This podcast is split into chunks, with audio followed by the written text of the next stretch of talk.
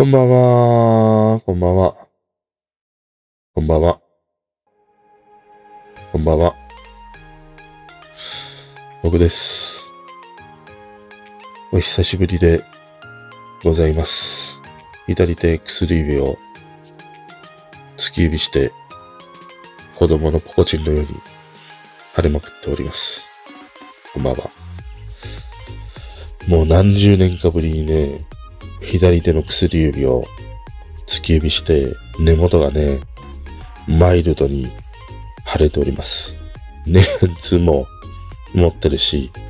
痛いです。でもね、放置してます。もう4日ぐらい経つかな。まあなんか、治るだろうと思って。もうさ、俺のこの白魚のようなね、指、どんどんね、いい感じで、デコボコになってきてますね。うん。もう中学生ぐらい、小学生ぐらいまでかな。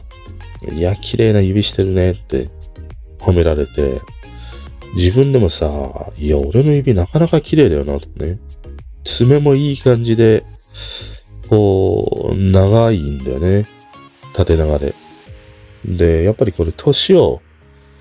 重ねるほどにさ、爪はなんか円状に近くなっていくしね。指、指はもうなんか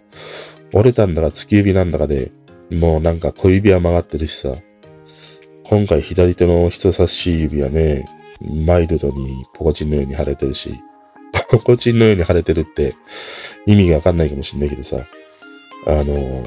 子供の頃に男の子はみんなやると思うんだけど、やんないか俺、俺だけか。子供のさ、おちんちんって包茎じゃん。皮かむってるから、子供の頃にさ、あの皮をかむっている先っちょを指でつまんで、そのままおしっこをしてみたの。そうすると、あの皮の中におしっこが溜まって、ふわーって膨らむんで、水風船のように。あの感じ。うん。あの、わかんねえか。うん。まあ、そんな感じでね、日々、こう、何？都合をね、感じながら過ごしております。で、今日もね、話していきたいと思うんですけれども、そうだなまあ今日も順番にね、いろいろとメモにね、残したのを掘り下げていきましょう。まずさ、腕を組んでいる経営者とかさ、役員とかさ、書籍の表紙とかさ、雑誌のさ、インタビュー記事とかさ、あるじゃん。ねえ、いろいろあるでしょ？スーツを着た。ちょっとこう、何？えー、意識高い系なのか。まあなんか IT 系なのか。そういう感じ。そういう人たちの写真、腕を組んで写っている、そう、そういう企業の経営者の人とかね、役員の人とかね、まあ、なんか学者なのか、本を書いているさ、人いるじゃん。よく、いろいろ。ああいう腕を組んで写真に撮られているところは、大体ね、ダメだな。うん。なんか、なんか、嫌い。うん。もう、なんか、ことごとくいい思い出が何一つない。そ うそういう腕を組んでいる、うー社長がいる企業のホームページとかね、ああいう企業案内とかさ、あるけれど、腕を組んだ写真をさ、掲載している企業はね、まあ企業って言っちゃダメだな。その、その人だな。でもその人がその企業の一つの象徴でもあるから、まあ、ひいては企業になるかもしれないんだけど、大体、大体ろくなもんじゃないな。うん。いやー、なんかね、あの腕を組んでいる写真って、すげえ毎回思うんだけど、ほんと嫌な感じだね。だから俺、割と本気でそう思ってたりして、例えば、まあ取引先やね、新規であるとかさ、あとは、まあなんか紹介でね、あったりするんだけど、そういう時にまずホームページ見るじゃん。その企業の。で、その、割と新しい系の企業だよね。最近できた企業とか。そういう企業の場合って、割とこう代表の人とかがさ、こう腕組んで写真にね、写っているものがあるんだけど、そういうところと取引するときって、割とね、気をつけてる。いろいろ、あの、いつも以上に慎重にしている。それは、まあ仕事の進行でもそうだし、お金の面とかでもそうなんだけども、なかなか俺の経験だけで言うとね、あんまりいい感じがしないんだよね。だってさ、よくよく考えて、あの、じゃあ、養老の竹ちゃん、養老先生ね、腕組んで、ほら、君たち、私の話を聞きなさいっていう写真さ、ないじゃん。宮崎のパヤオだってないじゃん。腕組んでいる写真。まあ、そのなんか、考え事とかね、打ち合わせとかミーティングのシーンとか、ああいうシーンで腕を組むっていうのはもちろんあるんだけど、でも本当に決めのポーズをするようなね、シチュエーションにおいて、腕を組んでさ、写真を撮っている昔の経営者ってさ、いないよ。本田宗一郎だって松下幸之助だって、腕組んで写真撮ってないじゃん。つまりはそういうことなんだよ。腕組んで写真を撮るね、ああいう経営者とか、まあ学者なのか、えー、作家なのか知らんけれど、大概ね、あー、まあ言うわ。ダメだな。うん。ダメ。うん、だからね、腕を組んで写真を撮っていいのは、そうだな。将棋の藤井聡太と羽生さんぐらいじゃないか？うん、腕を組んで写真撮ってもいいぞっていうのは。あとあの、ラーメン屋系でもさ、腕を組んでなんかずらーっと並んでいるラーメン屋あるじゃん。ああいう店もなんか行きたくないもんね。なんか圧力がありそうでさ。うん、あの腕を組んでいる感じって、その職人が作ってるんだよっていう感じが出したいんだろうね。多分ね。それもあるし、まあ写真を撮る側の人とか、そのコーディネーションしている人がさ、いや、腕組んでください、職人みたいな感じで、みたいな。そういうことだとは思うんだけど、ああいうね、腕を組んで写真で、お店や企業の顔となるようなね、写真のものって、いや、俺はむしろマイナスの効果しかないと思うし、まあ雑誌とかの、ああいうインタビュー記事で、うん、どこどこ企業のなんとか社長みたいなことでさ、腕を組んでね、斜め45度ぐらいからさ、写真に撮られている企業の社長のインタビューとかさ、いや、なんか、うさんくさいなーって思ってしまうな。偏見だよ、これも。偏見ついでに言うと、腕を組んでね、写真に撮られてる人、大体ね、変態だよ、多分。知らんけど。変態だと思うな。バブープレーとか知ると思うよ。バブーって。あの、何？おしゃぶりとかさ、加えてるよ。俺はおしゃぶり昆布好きだけどね。日々おしゃぶり昆布をね、食べながら仕事をしているわけですけれども。まあ、ああいう腕を組んでるってなんかね、信じられないな。あとね、この流れで言うとね、俺また最近さ、すげえ気になる、うん、フレーズがね、出てきてしまった。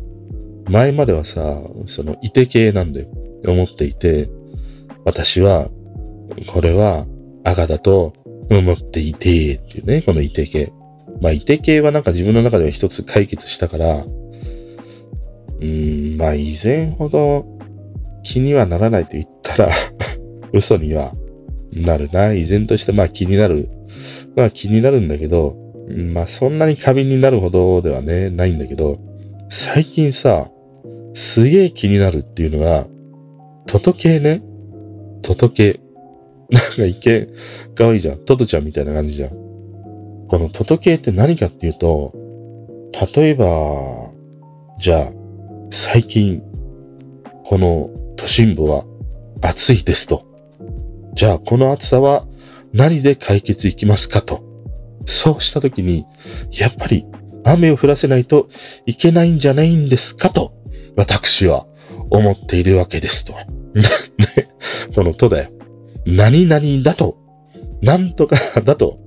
時計ね、この時計。時計がイライラするわ。最近。特に俺、アベ、アベマニュ見てるからさ、アベマプライムニュース見てると、この塔使うんだよ。あの、アナウンサーの司会のあの人も、塔が多いんだよ。塔の多様化。うん、あ、と、とよ、多様化じゃないな。えー、との使いすぎ。うん、多く使いすぎ。なんとかですと、なんとか出すと、みたいな。もう、とにかくとがね、多い。この言い方がね、なかなかに嫌だね。うん。なんだろうね。この言い方ね。俺、俺はあんま使わないと思うんだけどな。うん。多分、使ってないと思うよ。いて系は、まあ確かに過去の話を聞くとね、いてけ、なんとかだと思っていてっていう話し方は何回かしてるけど、そんなに 頻繁には、頻繁には使ってないよ。やっぱり、こう、言いたい側だからさ、言いたい系ね。で、トト系に関しては、使わないね。その言い回しが、うーん、なんか嫌いなんだよね。なんか政治家な感じがするし、なんか知識人のようなね、感じで、いや、私意識高い系ですけど、どうですかみたいな 感じがね、鼻につくから、このトト系って使わないね。うん。まあ大体愚作しか出さない政治家がよくね、この時計を使うよね。うん。トト、トト系ね。うん。なんとかですと、かんとかですと。ねえ。うん、ピンタレストとかさ。それは、それは違うから。このトト系を使うのはね、うん、なんか嫌いだな。単純に嫌い。まあこれを使っている人がどういう性格かっていうのは、まあそれはあんまり、その人自身を否定するところまではいかないんだけど、単純にこのトト系っていうのがね、すげえ、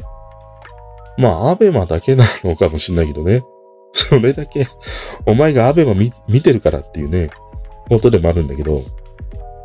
まあ最近のアベマにね、蔓延する、この届けがね、うざいわって思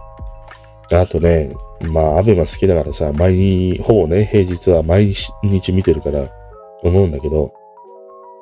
毎回思うのはさ、結局あそこで議論されていることって、要は東京の中心の話でしかないように思うんだよね。どんなことであっても。大体なんか、東京の中心と、まあある程度知識があったりとか、うん、まあ収入があったりであるとか、まあそういうものがあってね。まあだから、ああいう番組に呼ばれてというかな。まあそういう人たちが議論するというね、ものがあるんだけど、いやもっとなんか、リアルな現状というか、うん、東京以外の地方で起きていることって、いや、もっと、ね泥臭いし、もっと、旧体然としてるし、いや、そんなにね、変わらないし、そんなにみんな気にもしてないしっていうね、ことが、まあ、毎回、議論されているなっていう感じもあってね。まあ、ただそれは、うん、ある程度、その、まあ、未来を見据えたときには、こういうね、東京で起こっていることっていうのは地方にもね、訴求していくっていうことがあるからさ、まあ少し前をね、走っている議論ではあるのかなと思うんだけど、でもなんか毎回ね、いや、それって、うちの親父の秋田では、いや、そんなにあんまないけどもとかさ、俺の日常の周りには、そんな人はほとんどいないんだけどっていうね。そういうことね、すげえなんか、話してるなっていうものがね、あるんだよね。ただ、面白いよね。ややっぱりなんか俺は、あまたあるテレビ番組、まあテレビ見ないからあれなんだけど、ああいう放送している中では、アベマニュースが、あの、一番、な、何気に、一番楽しみだったりするから、毎日ね。どうしても見たくなるもんね。どんなに、じゃあ俺が好きなユーザー配信の人がみあの配信していたとしてもさ、それよりもアベ、アベマ、アベマニュースも俺にとっては。うん。まあ、あのスタイルのニュースというか、報道はすごくいいよね。ただ、一方的にそのニュースを流すだけでもないし、またなんかトンチンカンなさ、コメンテーターみたいな人がさ、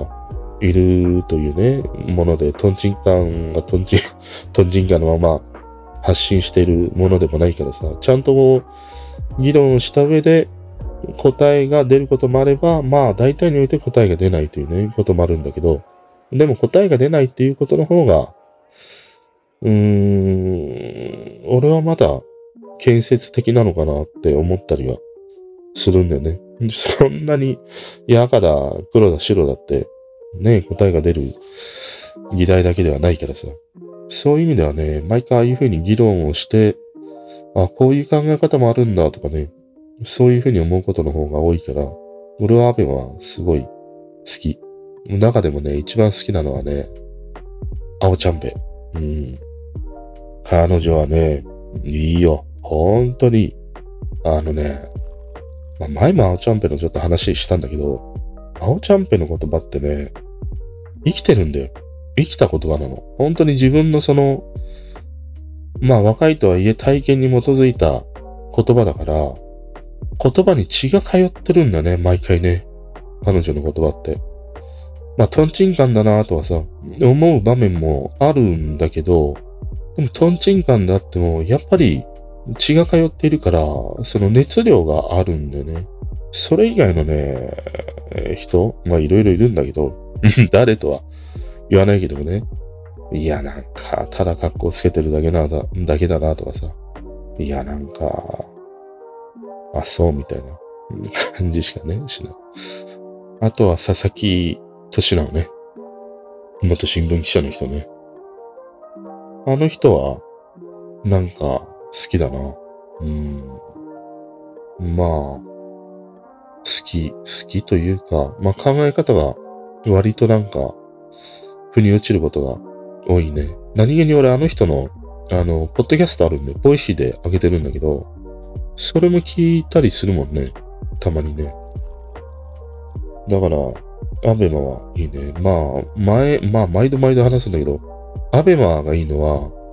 女性の、まあ、司会であるとかコメンテーターいろいろ、女の子でね、あの、コメンテーターとか出てくるんだけど、女の子たちのコメントが毎回なんかいいね。あ、そういう考え方をするんだとか、そういうなんか発想するんだっていうね。毎回なんか発見がある。うん。なかなかやっぱり男の俺がするような視点とはね、違うっていうね、ものがあってね、女の子の方が、あの、面白いね、ものすごく。だからさ、あの、朝のね、わけのわかんないワイドショーとかあるじゃん。朝の7時だ、8時だ、もう 6時ぐらいからやってるでしょ ?6 時からもう10時ぐらいまでさ、もうね、バカの洗脳タイムだからね、あのワイドショーというのは。あんなね、腐るワイドショー見てんだったら、毎日毎日夜のね、9時からやっているアベマプライムニュース。これをね、見た方がいいよ。うん。まあ、最初のなんか芸能ネタとかね、そういうゴミみたいな、あれはやんないんだよ、ほとんど。割とまあ、今の世間にある、まあニュースといってもそんなにニュースのトピックもあんまりやらないんだよね。それよりもその、どちらかというとマイノリティに寄り添った話題が多いんだよ。だから SD SDGs の問題とか、まあ難病の問題とかね。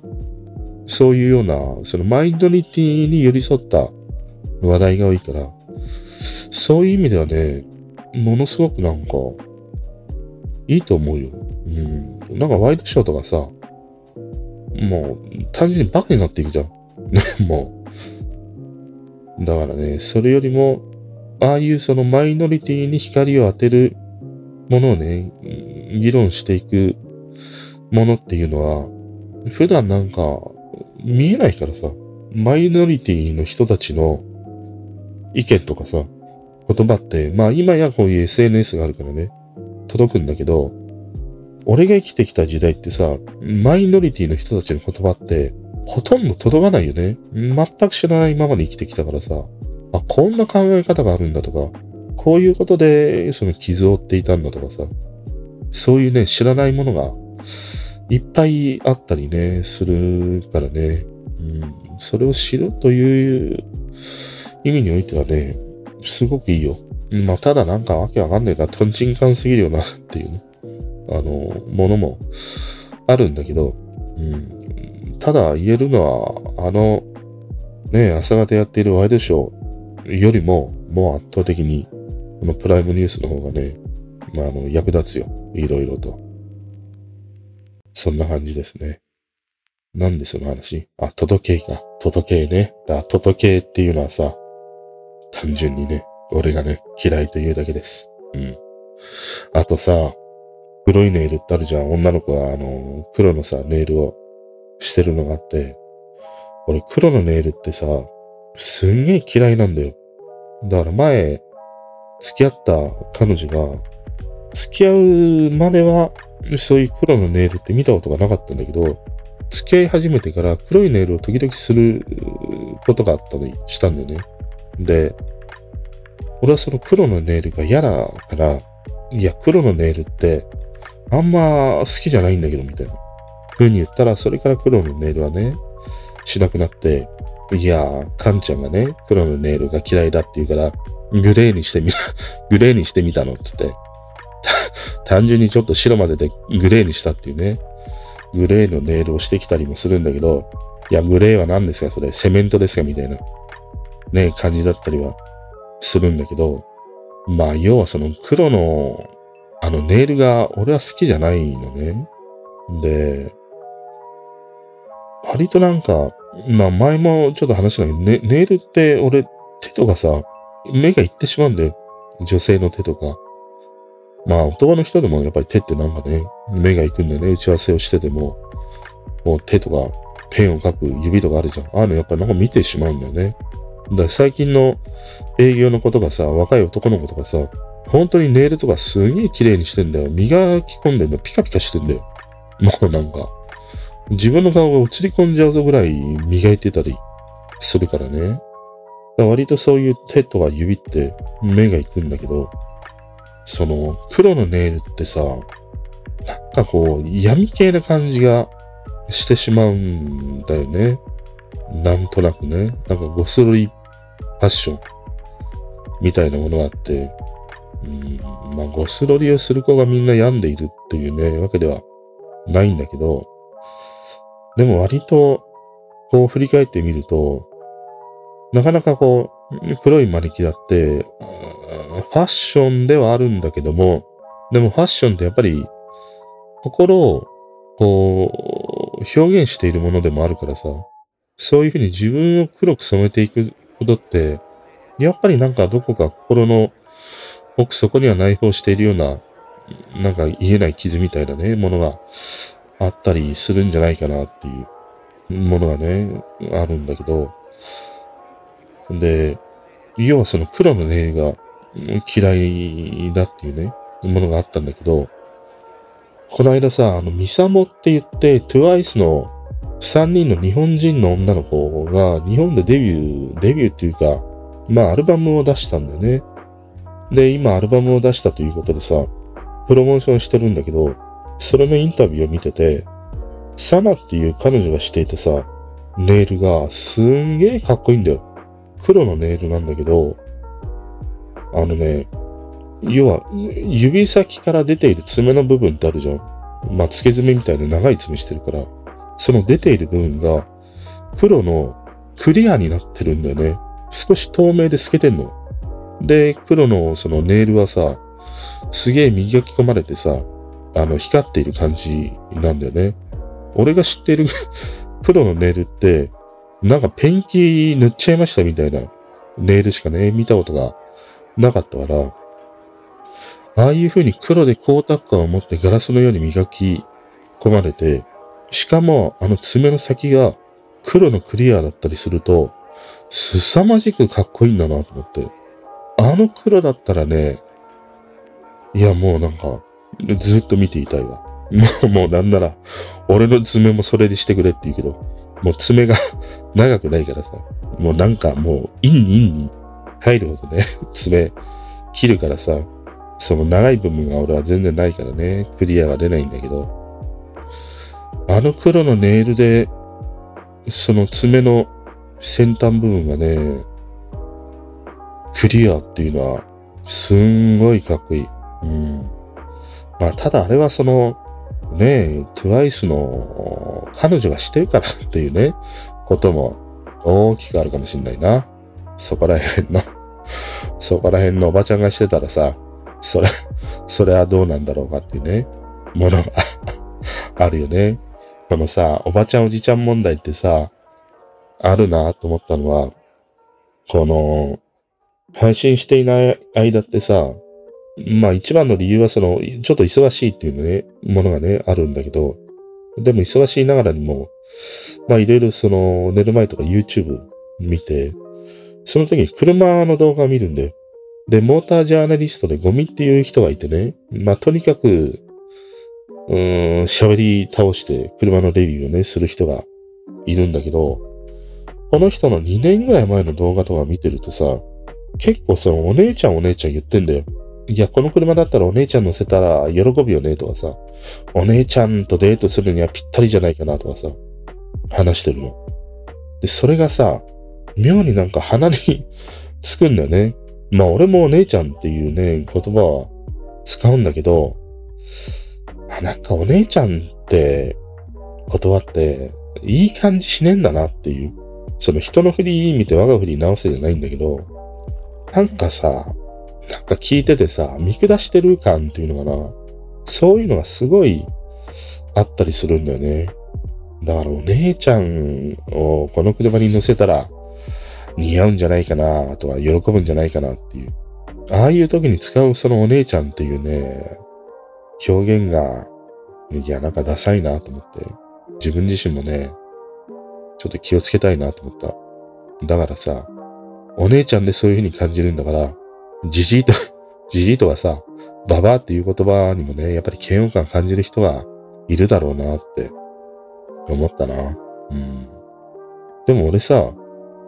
あの、毒マムシ三太夫になりたいんだよ。毒マムシ三太夫プラス、高田純次にな、なりたいの。あ あいう感じになりたいの。だからまあ、じじいばばって、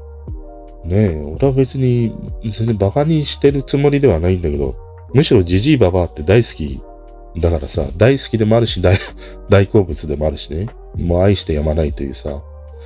ものがあるからね。まあ俺もじじいだからさ、いやいや、じじいマジ、何言ってんだこのじじいが、みたいな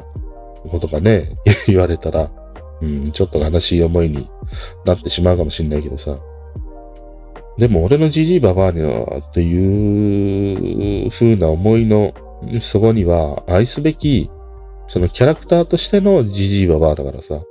本当に憎くてさ、いや、このじじい邪魔だなとかさ、いや、このばばあなんかあんまん食ってるなとかさ、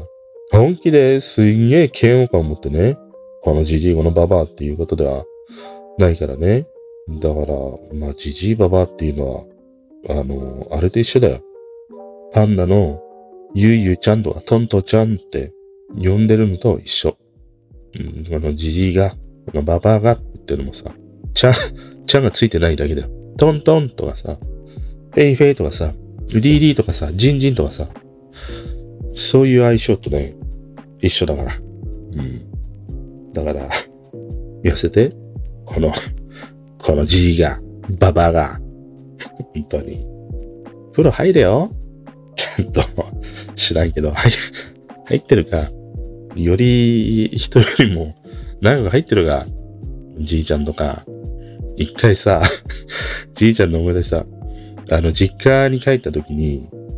まあ、親父が昼間に早風呂してたりしたんだよね。3時か、それぐらいに入ってたの。で、実家だからさ、まあ、鍵を持ってるから、入っていったの。でも、親父いるって言ってたからさ、どこにいるんだろうと思って、探すとさ、風呂から音がするから、風呂ガッて開けたんだよね。そしたら、もう、豆鉄砲を食らったかのような顔で、すんげえ親父さ、びっくりした顔してるんで。で、いや、いたんだ、みたいな話をしたら、いや、驚かせるねっていう風に言ったんだけど、あの気持ちは、今ならなんかわかるね。その時は、いや、なんでそんなにびっくりするんだっていうのがあったけどさ、例えば俺今一人になってみて、まあ鍵を持ってる人はいないから突然ね、入ってくるっていうことはないんだけど、でも今、なかなかね、強盗に入るっていうこともあるからさ、風呂入ってる時にさ、強盗入られて、いきなり風呂の扉開けられてさ、いや、こんにちはって 言われたら、そりゃびっくりするよね。あんなに無防備な状態ってないじゃん。マッパなわけでしょ？武器もないしさ、身を守るものがないから、もう、もう戦えないよね。どう考えてもね。だからそれは、突然ね、誰もいないよなと思っていたところにね、突然ああいう風に入ってきたら、いや、そりゃびっくりするよなと思って。多分俺ならね、風呂使ってそんな風に押し入れられたら、漏らしちゃうな。お風呂の、お風呂の中で、おしっこ漏らしちゃうわ。うん。まあ大体楽器はしてたでしょ。せ、せんと行って、浴槽の中で正面とか。本当にさ。汚、いんだから体きれいにするところなんだけど、湯船はね、子供はね、まあ大体8割9分ぐらいはみんなおしっこしてたと思うな。うん。まあそんなね、お姉ちゃんっていう呼び方が、うーん、気になるなっていうものはね、あったりしたな。あとはね、あ、ニュージーンズね。ニュージーンズの新譜がいろいろ出てきたりもして、もともと最初 ETA っていうね、曲がタイかなんかのコンサートで初めて披露になって、その動画がさ、すんげえハマって、もう何十回も見てたりしたんだよ。あのリズムがもう全然頭から離れなくてさ。で、そこからまたね、いろいろ新譜が最近出てきたりもして、スーパーシャイとかさ、えっ、ー、と、ついこの間 MV が公開になった、クールウィズイとかね、ニュージーヌっていう自分たちの名前をタイトルにしたようなね、ものとかも、いろいろ出たんだけど、あのー、見事だな。うん、すごい見事だなって思った。うん、やっぱ俺の中では今ね、毎回、どうしても見てしまうのが、ニュージーヌと XG。この二つはね、ちょっとず抜けてるんだよね。で、俺、ニュージーンズさ、すごい今回ね、いろいろと、あの、聞きながら考えたりさ、したんだけど、ニュージーンズって、なんでこんなに、その、まあ、世界的にも人気だし、もちろんけ、韓国でもそうだし、まあ、日本の国内でも、ニュージーンズって人気になってきたりもしてね。デビュー1年して、なんでこんなに彼女たちに惹かれるんかなって思うと、やっぱり1にも2にも、俺は楽曲なんだよね。で、案外ニュージーンズに魅了されてるのって、その音好きというか、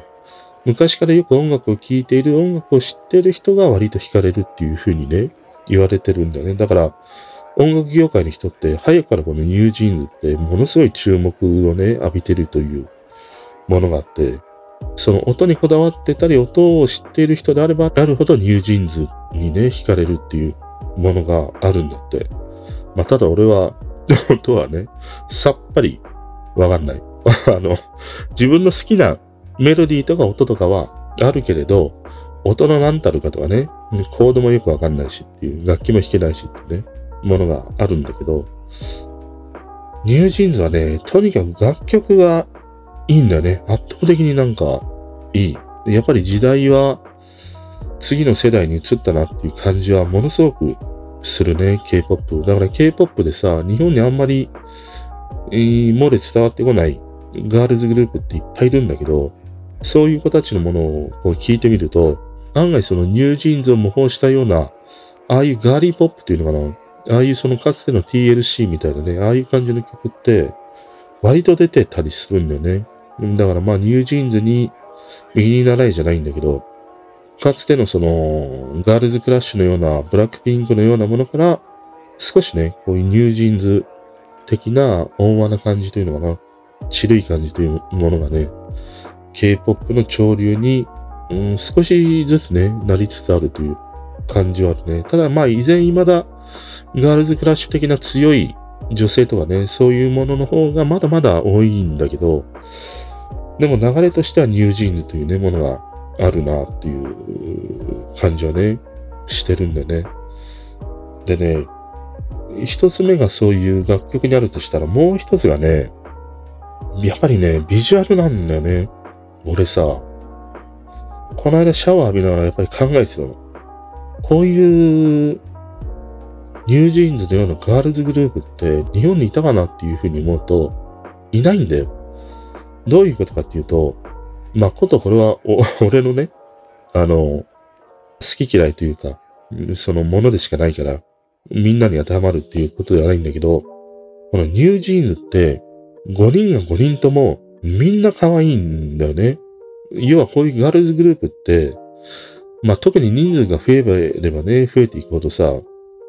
なんかちょっとなっていう、自分が苦手だなっていうさ、女の子とかね、まあ、男の子でもいいや、ジャニーズとかでもいいんだけど、必ずいるんだよ。俺が今まで見てきた、こういうアイドル系のグループって、必ずいるの。5人組だとしても、やっぱりちょっとなんかこの子なっていう子がね、絶対いたんだよ。でもさ、ニュージーンズって一人たりとっていないんだよね。なんかちょっとこの子がなっていうのはいないの。これがね、ちょっと今までにはないガールズグループなんだなっていうふうにすごい思ったりしたんだよね。だから、それでもなんか引き出すとしたら、ハルプロのゴマットだな。ゴマキと、えー、ミキティと、あややね、松浦や。ゴマットって言ったじゃん。あの三人も最強の、まあ、トリオというか三人組だったりしたよね。ビジュアルもそうだし、歌もそうだし。でも基本、あれはさ、ソロだしね、グループからの選抜ということもあるからさ。まあこういうふうにニュージーンズのように、その常設のね、グループとしてではないからさ。こういう完全にガールズグループでこれだけのビジュアルを揃えての5人というものはね、いやー、やっぱりちょっとないんだね。ないんだよ。本当に。で、俺ね、これ前々から思ってるんだけど、このニュージーンズって、やっぱりね、どう考えても、ミン・ヒジンというこのプロデューサー、彼女なんだよね。言ってしまったら、もう彼女自身と言っても、あの間違いじゃないっていうほどにね、このミン・ヒジンの影響というものが、ものすごいね、俺はニュージーンズに現れてるなって思うんだよね。で、まずこのグループで言うとさ、俺が思うのは、多分民事っていう一番まあリーダーっちゃリーダーなのかな。年上の年長の子がいるんだよ。ひろゆきに似てるっていう風にね、まあ日本だと話題になったりはしたんだけど、お前の目は魚の目かっていういうね、感じだよ。似てねえだろ。ひろゆきに1ミリも3ミリも0.2ミリも。似てないわ、本当に。フランスでね、ベランダのね、窓越しでね、マイクで、いつもビール開けちゃいます。今日はどこどこでビールですってね、飲んだくれてるおっちゃんとはわけが違うんだよ、民事は。まあ可愛くてね、綺麗な子なんだけど、一番最初はこの民主人って、この民事ということであって、まあ、この子ねっていうのがあって始まったりしたと言われてるんだよね。だから、ニュージーンズって、このミンジと友好を中心に構成されているグループなんでね。で、それがもう一つね、顕著に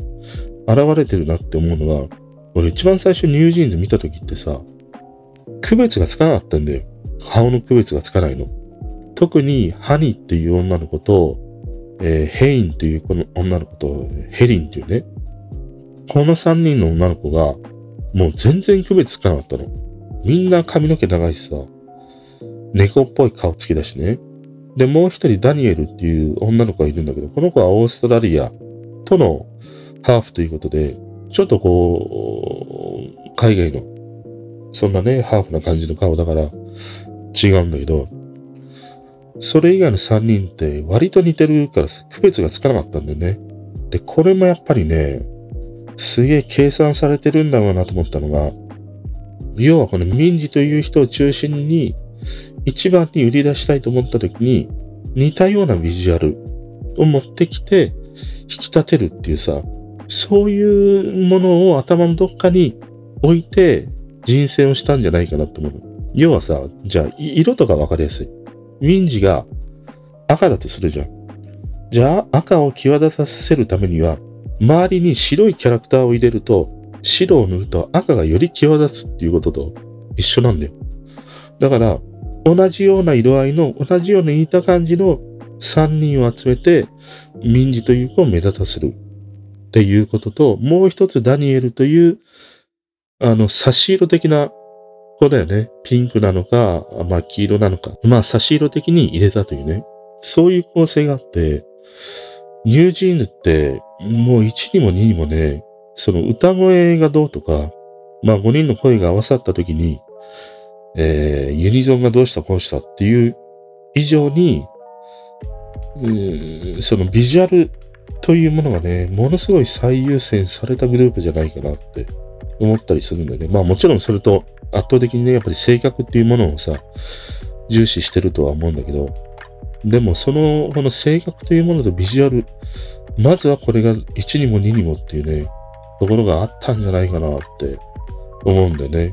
だそういうような戦略をしてるっていうのもやっぱりこのミン・ヒジンというね、彼女の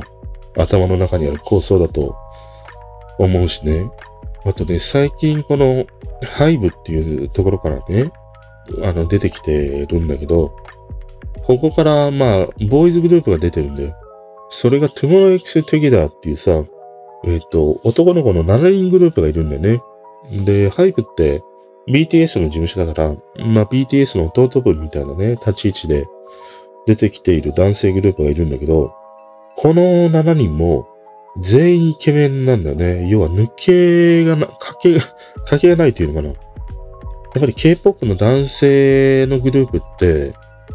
まあ俺ほとんど知らないからようわからんけれど、でもパッと見た感じだとさ、いやちょっとこの子どうなんかなっていう子が必ずいるんだけど、このね、Tomorrow X Together TXT っていう風にね、言われてるんだけど、彼らはね、一人たりとて、なんかどうかなっていう感じの子がいないんだね。だからそういう意味では、このビジュアル戦略みたいなものを、ハイブとしては、優先してやっていくんじゃないかなっていう感じがするね。まあ、性格がとか、歌声がとか、そういうものもある一定のレベルにあるんであれば、ビジュアルが最後の決め手になってね、えー、選ばれるみたいなことはね、あるのかなっていう。そういう感じがね、すごいしてるね。だからこの5人が5人とも、なんか俺の中には誰一人嫌だっていう感じのね、子がいないっていうことが、いや、ものすごいグループだなっていうことをね、思うんだよね。でね、もう一つこのミンヒジンというさ、女性のプロデューサーなんだけど、彼女自身がニュージーンズであるっていうふうに感じるのは、うん、まあ、前作のディトーとかね、まあ、OMG とか、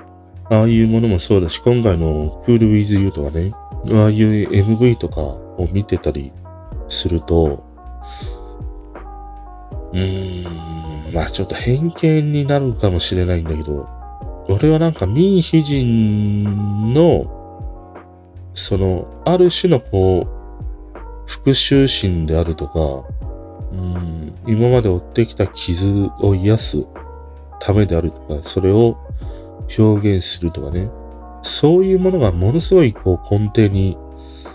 あるんじゃないかなって思うんだよね。だ今回のこのクール with you っていうさ、あの、MV とか見てると、まあ俳優のトニー・レオンが出てたりするんだけど、俺があれで感じたのは、やっぱり、うーん、ファザーコンプレックスみたいなね。要は父親からの監視をずっと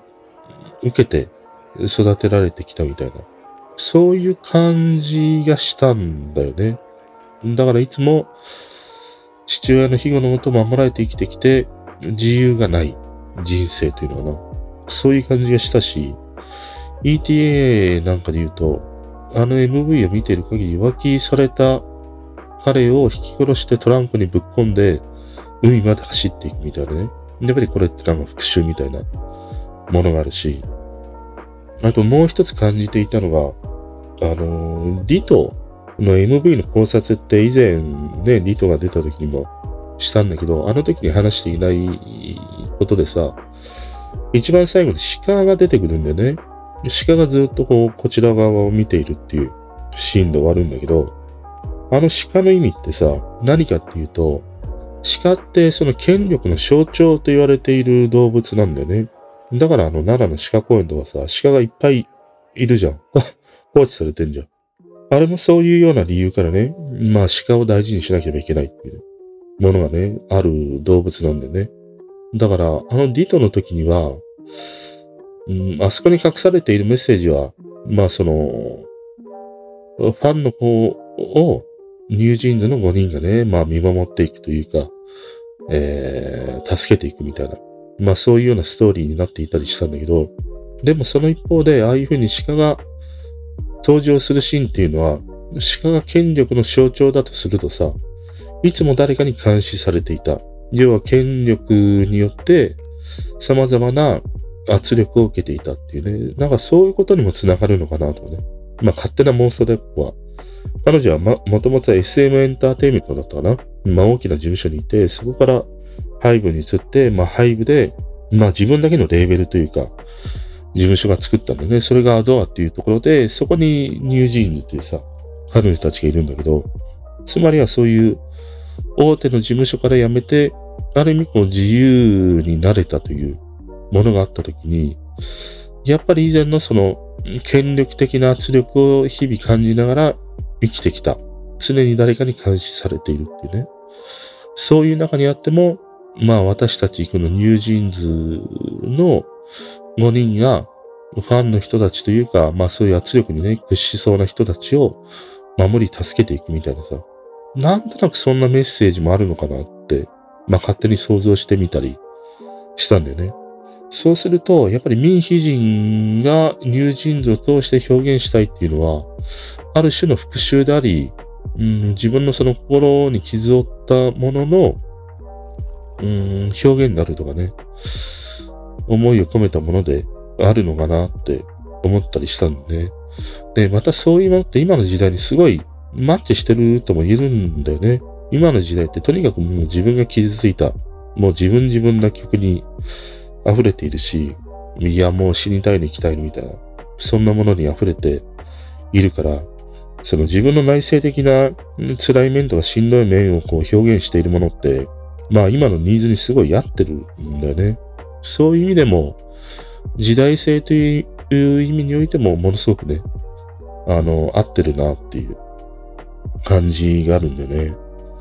だからね、俺はこのニュージーンズを通してミー・ヒジンという彼女自身が表現したいものを彼女たちを通してやっているっていうね。そういう感じがすごいするんだね。そう考えていくと、結構ね、いろいろこう、腑に落ちていくことがね、あって、この第4世代と言われるさ、まあ俺があと見てるのはアイブというね、彼女たちとか、あと、桜って言ってさ、元 HKT のね、彼女がいる、えー、ルセラフィムっていうさ、グループがいるんだけど、まあ第4世代だとやっぱりこの俺は3つがなんか惹かれるんだよね。それ以外にもいるんだけど、でもやっぱりなんかこの3組に惹かれるんだけど、この3組と比較したときに、ニュージーンズがやっぱり決定的に違うのってさ、うん、俺はなんかね、穏やかさなんだよね。穏やかさと、よく教育された優等生というのはな、それをすごい感じるんだよね。で、これだけ穏やかで優等生であるっていうのは、まあもちろん彼女たちの性格がね、あるというものもあるんだけど、俺はある意味ね、この民非人を筆頭とした、その育成システムの中にね、こういう穏やかな心持ちであるとか、うーん、いい子である教育であるとかね、そういうものがすごい徹底されたんじゃないかなっていう感じがするんだよね。だから様々こうプライベートなね、映像って今の K-POP って披露するんだけど、まあ、ルセラフィムにしてもアイブにしても、割となんか等身大の女の子が、うん、本当に日常、こうくつろいだ家でね、撮影しているかのような、学校で撮影しているかのようなものを感じるんだけど、ニュージーンズはね、もちろん可愛らしい表情やね、普段見せないものがあるんだけど、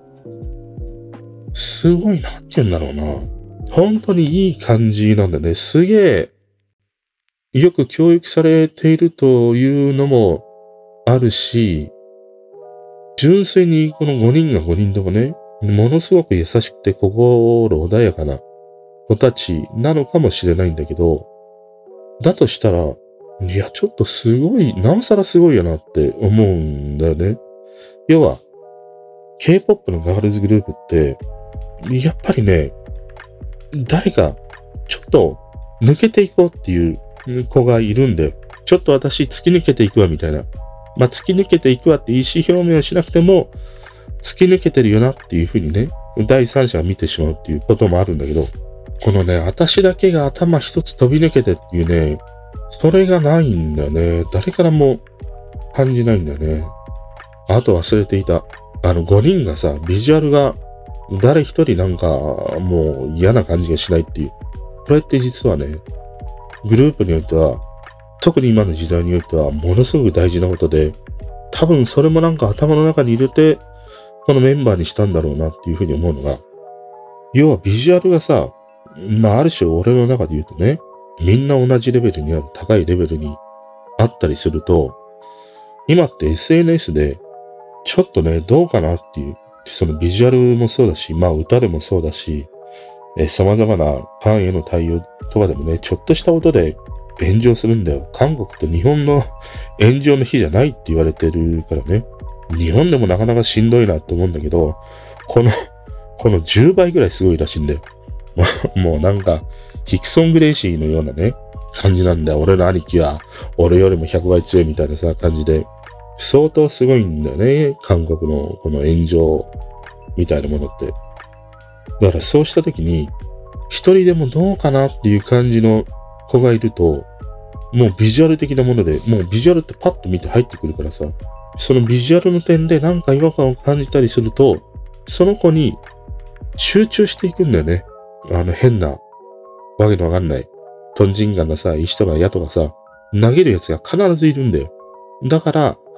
変な話ね、こう、ヘコみたいなものを作ってしまっては、そこに一点集中してしまうんだよ、攻撃が。だから、ヘコは作っちゃダメなんだよ。同じ高さでスーってね、線が描けるような同じ高さにいないとならないっていうね、ものも俺はあるんじゃないかなっていうことがあるんだね。だから、すげえ歌が上手いんだけど、やっぱりビジュアルでちょっと他のメンバーと比べてっていうのがいたりすると、その子にね、こう、集中放火されてしまうっていうさ、まあこの今の時代のね、あのー、ものがあるから、そういう意味でもそのビジュアル、一番わかりやすいビジュアルっていうのは、まあ同じレベルに上げておくっていうね、ことってすごい大事だと思うんだよね。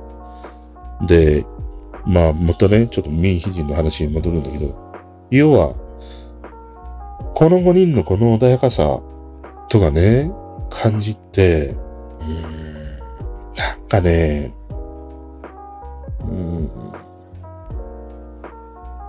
ちょっと宗教的なものすらも感じたりするんだよね、俺ね。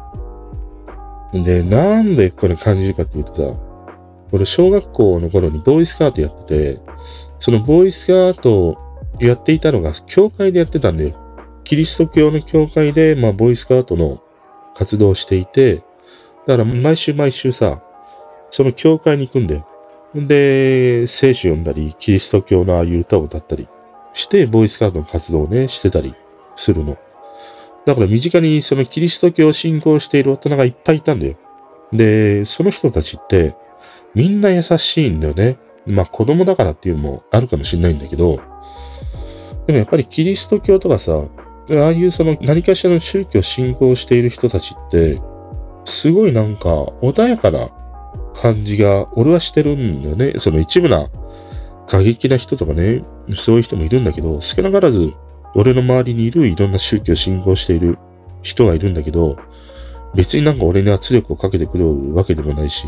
俺に傷をね、つけようとしている人もさ、いるわけではないからさ。おしなべて何かそういう宗教信仰している人たちって、穏やかな感じがね、してるんだよね。だから、なんかそれにも近いような、その教育というか育成システムみたいなものをね、入れ込んでるのかなっていう感じがするんだよね。だって、ただ単純にその、いい子でいましょうとか、モラルを守りましょうとか、ファンの人たちの期待を裏切らないようにしましょうとか、今までのような育成プログラムではさ、なかなか出し得ないような空気感なんだよね。だから、まあ、それがないとしたら、単純にあの5人のね、性格が恐ろしいほどに穏やかだっていうね、ことなんだけど、うーん、まあ、そんなに揃うかなっていうのは、正直ね、あるし、だから、ましてや彼女たちってまださ、一番上は19歳だし、一番下は15歳なんだよ。中学生だからさ、まだまだその柔軟な、ね、頭の思考の途中でもう何年も前からさ、こういうふうに育成プログラムをやってたりするわけだからね。その中ではそういうその心を穏やかで入れる方法っていうのは、ある種、ちょっと宗教にもね、似たものというか、そういう教え方というのかな。そういうプログラムみたいなものがあるんじゃないかなって、ちょっと思うんだよね。だからね、不思議とニュージーンズの曲って、ずっと聴いてると、って言うんだろうな。ある種の、俺はね、ある種のなんか、危険、危険じゃないんだな。ある種の洗脳感というのかな。すごいそこら辺が巧みだなって、本当に思うんだね。その様々な打ち出し方とか、プロモーションの仕方とかもそうなんだけど、ゆっくりと静かに静かにね、すんごい浸透していく感じがあるんだね。その MV の出し方とか曲の出し方もそうだし、えー、その様々に曲がない時に彼女たちのそのバラエティ番組的なものがあったりとかね、彼女たちとつなげる専用のアプリがあったり、また様々なそのグッズ展開とかね、キャラクター展開みたいなものもあって、そのね、プロモーションの仕方というものが、すごいやっぱりね、他のアイドルグループにはないような巧みな戦略をしてるんだね。本当に緻密で、静かに毎日毎日浸透している感じ。毎日俺なんか洗脳されてる感じだよ。だからその、なんかね、アプローチの仕方というものが、いや、かなり巧妙だなっていう感じがして、うーん、ここら辺が本当にうまいよなって思うの。もう一つね、気づいたことがあって、もうここからはね、あのー、有料です。もう、フォローしてください。フォローするか、インスタフォローするか、この配信のね、ポッドキャストをフォローするか、ツイッターはやってないから、ツイッターあるけど、フォローしなくてもいいし、えー、スレッズもあるけど、スレッズもあんまり使ってないからいいけど、インスタとこの番組だけはね、今すぐもうフォローして、本当に。だから、こっからはね、あの、フォローした人だけにね、話していきます。じゃあ、切り替えますね。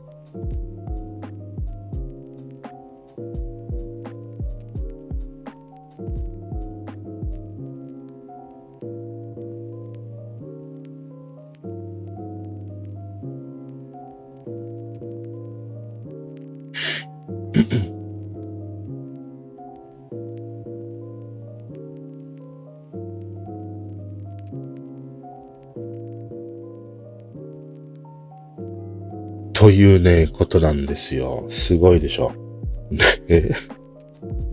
いや単純に水飲んで鼻ね、すすってるだけじゃないかというね、ことなんだけど、フォロー、ねえ、してください、この機会に。このね、ニュージーンズの驚くべき巧みな戦略。何かっていうと、ホラー感なんだよ。ホラー感。いわゆるこう映画でもホラー映画ってあるじゃん。ああいう恐怖を描いたホラー映画の戦略なんだよね。これはデビュー曲のクッキーからもう始まってたりもして、一番最初にあれを見た時にさ、もうこれホラーじゃんと思ったりしたの。いや、なんか怖いな、みたいな。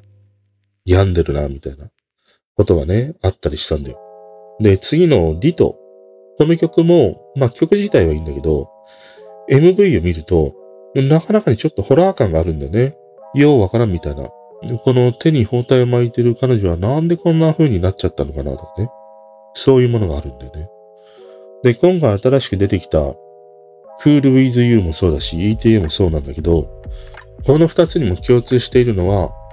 ある種のホラー感なんだよね。見た人の多くが、あ、なんかちょっと怖いって思う感情なんだよ。この怖いと思わせる戦略が、実にね、うまい。これはね、いや、相当考えられてるなというか、こういう考え方でアプローチしてきた、発想した、まあ、ミーヒ人なのかこのチームかわかんないけど、いや、よくぞこのアプローチをしたなっていうことなんだよね。いわゆるこの新人でデビューしてキラキラした世界にあるガールズグループにおいてさ、ホラって一番縁遠いわけじゃん。わざわざなんかこれからデビューしていきますっていう時に、ホラー感って必要ないわけでね。でもあえて、ホラー要素をね、毎回毎回そのシングルが出るたびに MV の中に入れ込んでいくっていうこの手法が実にうまい。これね、まあ一番はやっぱりその、こういう K-POP のメインとしているターゲットというものがあって、どうも韓国の国内であると、こういうガールズポップって、まあ大体小中高ぐらいで終わるんだって。大学行ったりね、社会に出たりすると、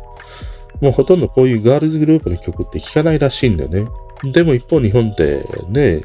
幅広い年代層で聴かれてるじゃん。まさに、俺なんかさ、いいおっさんにしてまだ聴いているわけでね、これだけハマっているっていうさ、ものがあるぐらいで。だから、まあ韓国国内で一番のターゲットにした小中高、ここら辺をメインターゲットにした時って、彼らに一番受けるコンテンツってホラーなんだよ。これね、わかりやすいのが、例えばユーザー配信とかね、見てたりすると、心霊配信ってするんだよ。この夏になれば。なるほど。要は、お化けが出そうな廃墟とかに行って、そこから配信をしたりね。また YouTube でも廃墟をこう何探検して動画としてアップしているチャンネルってすげえ人気コンテンツなんで。で、こういうその、ホラー系とか心霊配信系って誰が一番喜ぶかっていうと、もう圧倒的に子供なんだよね。小中高生ってもう大好きなんだよ。大好物なんだよ。もうハンバーグカレーにスパゲティつけちゃいました。それに焼肉もおまけでつけちゃうみたいな。それぐらい好きなの、子供たちって。だから、そういうターゲットに向けた時って、このホラー要素ってものすごい、こう刺激されるんだよね。なんか怖いけど、なんか見たくなるみたいな。そういうね、要素をうまく引っ張り出している。でね、このホラーが一番いいのって、拡散力があるっていうことなんでね。で、これどういうことかっていうとさ、例えば楽しい感情とか、悲しい感情って、あんまり拡散力がないんだよ、実は。要は人が楽しんでいる。いや、今日は楽しいぜ、ウェイっていうね、発信をしたとして、それに共感する人ってさ、まあ、少ないよね。もちろんその自分もハッピーだったら、いや、この人がハッピーなんだから私もハッピーっていうね、ものがあったとしても、このご時世において、ハッピーウェイを同じようにハッピーだわ、私とはさ、まあほとんど思わない。共感しない。で、一方さ、悲しい感情なんかで言うと、共感した時はその、深度はね、ものすごい深いんだよね。いや、共感したわっていう時は、同じぐらい、その悲しい感情になれるんだけど、でも共感できない時は、むしろ反発を買うんだよ。悲しい感情って。いや、悲しいのはあんただけじゃないからとか、それはあんたがいけないんじゃないのとかね。そういうことになりかねないからね。だからこの、楽しい感情や悲しい感情っていうのは、案外共感を得ないんでね。その中にあって、怖いっていう感情って、すげえ共感性を生むんだよ。要はさ、怖い感情って、いや、私もそんな経験あるの？とかね、あるし、怖い感情を共有されたら、いや、何が怖かったの？って言って、興味を持つんだよね、人ってね。だからなんか私すごい怖かったの？っつって、それあんたが弱いからでしょ？とはさ、あんまりいかないんだよね、実はね。だから、この怖いとか、恐怖の感情っていうのは、ものすごくこう、拡散力があるんで、共感しやすいというのかな。共感しやすく、興味を持たれやすい感情なんだね。そこをね、巧みに仕掛けてるんだよね、ニュージーンズってね。だから毎回毎回、シングルが出ると、このホラー要素というものをさ、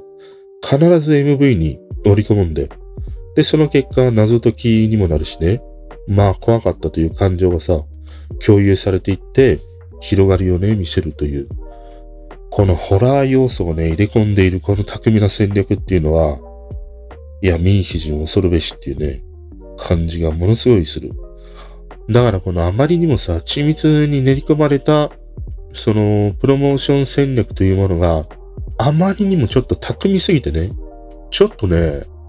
ある種のなんか危うい宗教に誘われている感っていうのか、いざ、いざなわれてる感っていうのかな、隙がない分だけね。その引力の強さ、磁力の強さみたいなものをね、なんか感じるんだよね。で、その一番奥底には、民主人というね、人がいて、ある種、広告塔のように、というのかな。まあそういうわけではもちろんないかもしれないけど、なんかニュージーンズがね、存在しているっていうね、見え方も、なんかこの3作ぐらいを見てきて思うのは、それを感じるね。だからこれだけ1年でさ、あっという間にこれだけのね、K-POP を代表するグループに仕立て上げていく、この巧みな戦略っていうのはね、いや、なかなかできないよね。これ単純に真似しろって言っても多分できないと思うよ。どこのレーベルも。まあ日本のレコード会社なんか無理だね。どんなに敏腕なプロデューサーがいたとしても、これだけのある種のなんか危うさを持った宗教的なものにも近いような戦略でっていうのはさ、多分できないね。だからある意味ね、その民主人って割と問題視されてるんだね。韓国国内でもね。要はその10代とかさ、まだね、成人にも行かない女の子たちに、ああいう MV の中で性描写みたいなものをね、じっと見せるような演出ってどうなのとかさ。あとはその、いろいろね、その彼女の部屋に飾られていた絵がどうしたこうしたとかさ、少女性愛がどうしたこうしたとかね、そういうものもさ、言われてたりもして。だか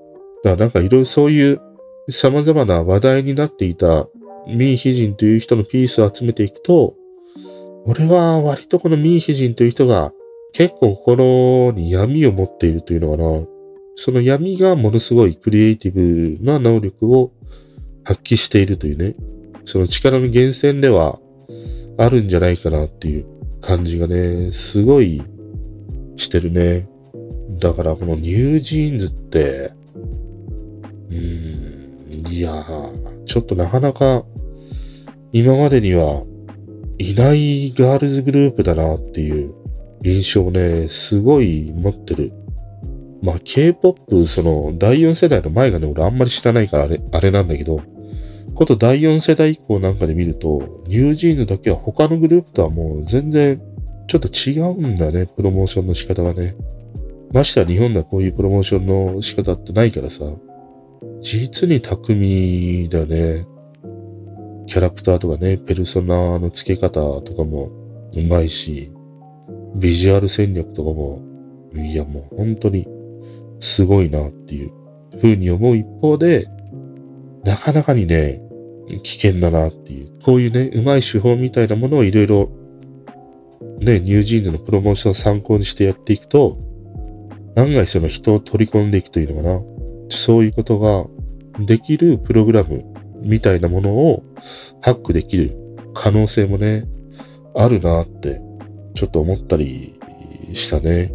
だからこれが若い世代であんまり社会経験がないとかね、そういう子たちであればあるほど容易に、うーん、惹かれていくというのかな。そういうものがあるしね。まあなんならおっさんのね、なかなか人生経験をした俺ですらこうやって彼女たちの魅力に引き込まれていくからさ。いや、それは1にも2にもね、巧みなものプロモーション戦略というものがあるなって思った。あと一方の XG ね。XG はいいね。また新譜がね、出るんだけど楽しみだし。今、彼女たちの XTRA XTRA っつって、デビューするまでの2年、3年かな ?3 年4年ぐらい追っかけたドキュメンタリーをさ、えー、第6回まで今、YouTube に上がってるんだけど、これが毎話毎話もう涙なくしては見れないね。うん。いや、本当にその、ガールズグループでデビューするまでの、紆余曲折というかさ、ああいうものって厳しさとかね、そういうものをね、毎話毎話見せてくれるんだよね。だから、ああいう経験を経て、今デビューしているああいう彼女たちだから、それは最後に残ったね、あのメンバーというのは、ダンスはうまい、歌もうまいってね、そういう子たちが最後、本当に選びね、残ったんだなって思ったな。まあ今の時代ってなかなかさ、何でもかんでも嫌ならやめればいい。次に行けばいい。諦めればいい。逃げたらいいっていうね。こういう風潮の中にあって、ああいう体育会気質で、本当にその信念を持ってデビューをしたいっていう時にはさ、あれだけの苦しい、そのトレーニングやね、うーん、その後はオーディション選ばれる、落とされるっていうさ、ああいうものを経たりして、やっとたどり着けるというか、うん、見えてくる景色っていうものがさ、あるわけだからね。なんか全てが逃げればいい。うん、そこにいなくてもいい。帰ればいいっていう。なんか、それを、こう、合言葉のようにね、今の、こういう風潮にあるものだけを、こう、なんかね、すべてが、すべてを受け入れて正しいっていうのは、やっぱどうなんかなとかね、思わせられたり、毎回するかな。うん、やっぱり、あれだけ厳しい世界で、ねえ、10代の女の子たちがさ、やってきてるわけでしょ？で、傷もつくしさ、まあいろんな様々な本当に思いがあるんだけど、すげえ傷もつくし、ねしんどいかもしんないけど、うん、まあ今にして思うと、ああいう時間って、やっぱり無駄にならないからね。で、ましてや、ああいう時間を過ごせるっていうのはさ、やっぱりね、若い時しかないんだよ。もう10代、20代ぐらいしかできないからさ。10代、20代楽したやつは、もう30代、40代、ろくなもんじゃないよ。本当に。ああいう10代、20代、本当にね、頑張った人にはね、次の30、40の時にはね、ああ、なんて言うんだろうな。うん、まあなんか、あるよ。自由、自由があるというか、選択肢が多いというのかな。選べるものが多いというのかな。そういうものが必ずあるからね。10、20の時なんか、もう必死にね、頑張った方がいいと思ったりするね。あの XG のエクストラエクストラっていうドキュメンタリーを見るとね。うん。やっぱり XG は、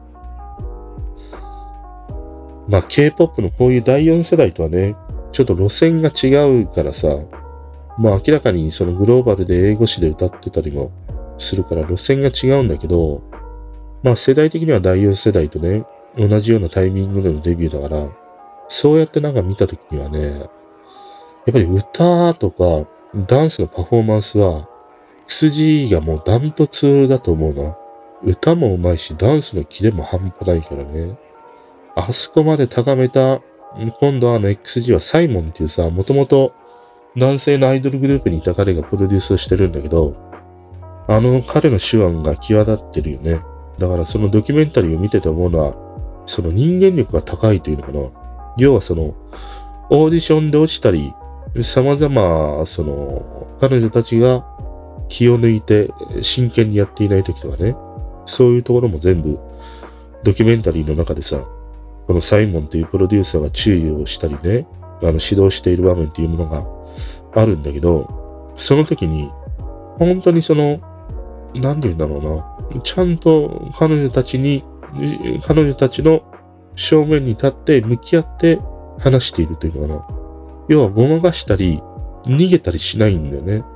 ちょっと発想を向いて話すっていう感じもないんで。とにかく彼女たちのちゃんと正面に座って、目と目を合わせて話をしているっていう。あの感じがね、いや、すごいなんか人間力のある人なんだなって思ってね、見てるね。またこのサイモンというプロデューサーもいいね。うん、楽しみだね。まあ XG を今はね、やってたりはするんだけど、まあそれ以外も多分ね、今後やっていくと思うからさ、こうね、見ていきたいなって思う一人だね。うん。まあ今俺の中ではこのニュージーンズと XG、あとはまあアイブもいいな。アイブはね、アイブもやっぱりこのビジュアルがね、みんななんか高いんだね。なんか、この子が嫌だっていうメンバーが一人もいないグループだね。で、また、スタイルがみんなすげえいいんだな。びっくりするほどね。平気で身長170とかあるからさ、もうたまげちゃったわ。おじいちゃん、本当に。まあなんかね、そんな感じですね。ほとんどニュージーンズの話で終わってしまったな。あとはね、話したいのはね、あ、メンシプ、ね、メンシプって最近さ、増えてきたんだよ。あのー、ツイキャスとかでもさ、メンシプがね、まあ、だいぶ前から始まってるんだけど、最近さ、メンシプで配信している人が多いんだよ。メンシプって何かっていうとさ、メンバーシップって言って、要は、えっ、ー、と、限定で課金してくれた人、サブスク的にね、毎月500円なら500円で、えー、登録してくれた人だけに向けてライブ配信をするっていうさ、機能が実装されてるんだよね。あの、YouTube とかもあるよね。あのー、会員限定みたいな。あれと同じもので、このメンシプというものがさ、こう、すごい増えてきたりしたのね。で、このメンシプってどうなんかなっていうのがあってさ、あの、今俺に起きている現象で言うと、いつもその、無料で配信していた人がいたんだけど、その人が、まあ、ずっとしばらく、メンシプで配信しているんだよね。で、そのメンシプって、あの、ツイキャスの場合ってさ、何段階かあるんだよ。もう、お布施みたいなものだから、毎月この人に500円払いたいっていう人もいれば、毎月1000円払いたいっていう人もいるし、1万円払いたいっていうね、人もいて、選べるんだよね。その毎月支払うお金というものただまあ、いずれにしても有料だからさ、お金を払わないとそのメンバーシップ限定のライブ配信っていうのものがさ、見れないんだよ。で、俺は、その、お金を払ってまで、えー、見たいと思わないんだよね。もちろんそのお金を払わない平場というか無料配信しているものがあれば、まあ見るんだけど、でもわざわざお金を払ってまでは見たくないんだよ。そうしたときに、その、いつも見ている人がさ、メンシプで有料配信するようになったらどうなるかっていうと、結局その人見なくなるんだよね、俺ね。で、その人はたまに無料で、いつも通りに配信していたとしても、もうなんか熱が冷めて、あ、もうなんかいいやっていう風になってしまうの。つまりはさ、今まで応援してきた人から、もう心離れてしまったんだよね、メンシプでそこに引きこもってそこばっかり配信していた結果、心が離れてしまって、もう興味がなくなってしまう。で、興味がなくなるとどうなるかっていうと、今度、他の人を探すんだよ。でも他の人を探した時に、他に見たいなっていう人がいないと、もうそのサイトから今度離れていくんだよね。違うサイトに行くんだよ。だからツイキャスをずっと見てて、いつも見ていた人がもう見れなくなると、じゃあなんかニコ生に行こうとか、ふわっちに行こうとか、YouTube に行こうとかって言って、要はサイトから人が離れていくっていうね、ことにね、なってしまうんだよ。だからこのメインシプってさ、その、何にメリットがあるかっていうと、もう配信している人にしかメリットってないんじゃないかなって思うんだよね。要は配信している人が、まあ、こじんまりやりたい人にはいいし、まあ、その、大人数をね、集める人であっても、まあ、毎月毎月さ、安定的な収入がね、一定数いたらあるわけだからさ、いいんだけど、でも逆にこのメインシップによってその配信者の人から人が離れていくし、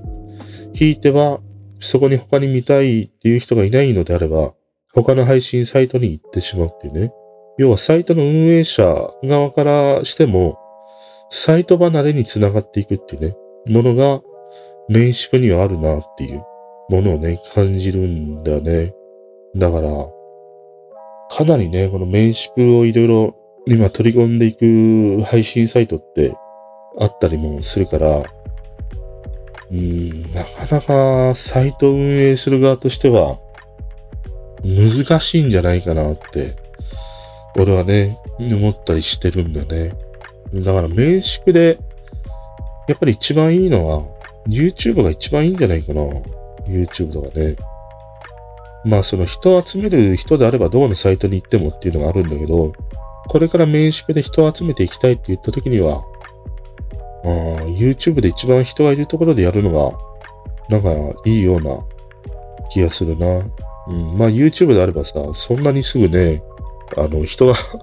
ね、その YouTube 自体からさ、人が離れていくっていうこともあんまりないじゃん。まあその TikTok へ流れたり、インスタに流れていくっていうものは少しあったとしても、圧倒的に動画のボリュームで言ったらさ、まあ YouTube に変わるものってないからさ、そういう意味では民宿でやるときっていうのは、今からね、やるっていうことであれば、YouTube はいいよなっていう、それ以外の、割とこう、こじんまりやっているようなね、サイトというか、そういうものっていうのは、メンシプっていうのは案外、サイト自体にとっては、命取りになるんじゃないかなっていう。感じがね、してるかな。まあ、でも、いろいろその制約するという意味では、メンシプでね、こじんまりやった方がさ、まあ炎上しないとかね、変ななんか石やね、矢を投げてくるっていう人もさ、まあ入らないでしょ。よっぽど、よっぽど根に持ってたりしたらさ、いや、そこまでお金払っても、なんか石投げてやろうっていう人もいるかもしれないけど、でもああいうふうにメインシップで課金制にすることでさ、そこら辺のわけのわかんないトンチンカンにね、石を投げてくるっていうのは排除できるから、そのメリットはあるよね。だからやっぱり配信する側にとってはすごくメインシップっていうのはいい機能じゃないかなって思ったりはするかな。ということで今日はね、そんなところですね。うん。もうね、指がさ、太陽、パトラッシュ。本当に。白魚、白魚の、白魚、白魚のような手が、難しいね。白魚のような手。言ってみ？白魚のような指。白魚のような指。俺、俺だけ？やばいか脳がなんか。もうさ、この白魚のようなね、指が、もうデコボコだわ。頭の形もデコボコならさ、指、指もデコボコだわ。本当に。もう人生真っ暗だな。デコボコすぎて。ということで今日はね、この辺にしておきます。またね、えー、あげた時にはお付き合いいただければと思います。一応なんかもしかしたら7月、これが最後になるかもしれないので、言っていきましょう。7月もね、この方角のにお付き合いいただき、本当にありがとうございました。まあ、なかなかね、わがままであげたりあげなかったりしてるんですけれども、あげたらね、あげたでお付き合いいただいたりもして、ぜひね、えー、8月もよろしくお願いします。ということで、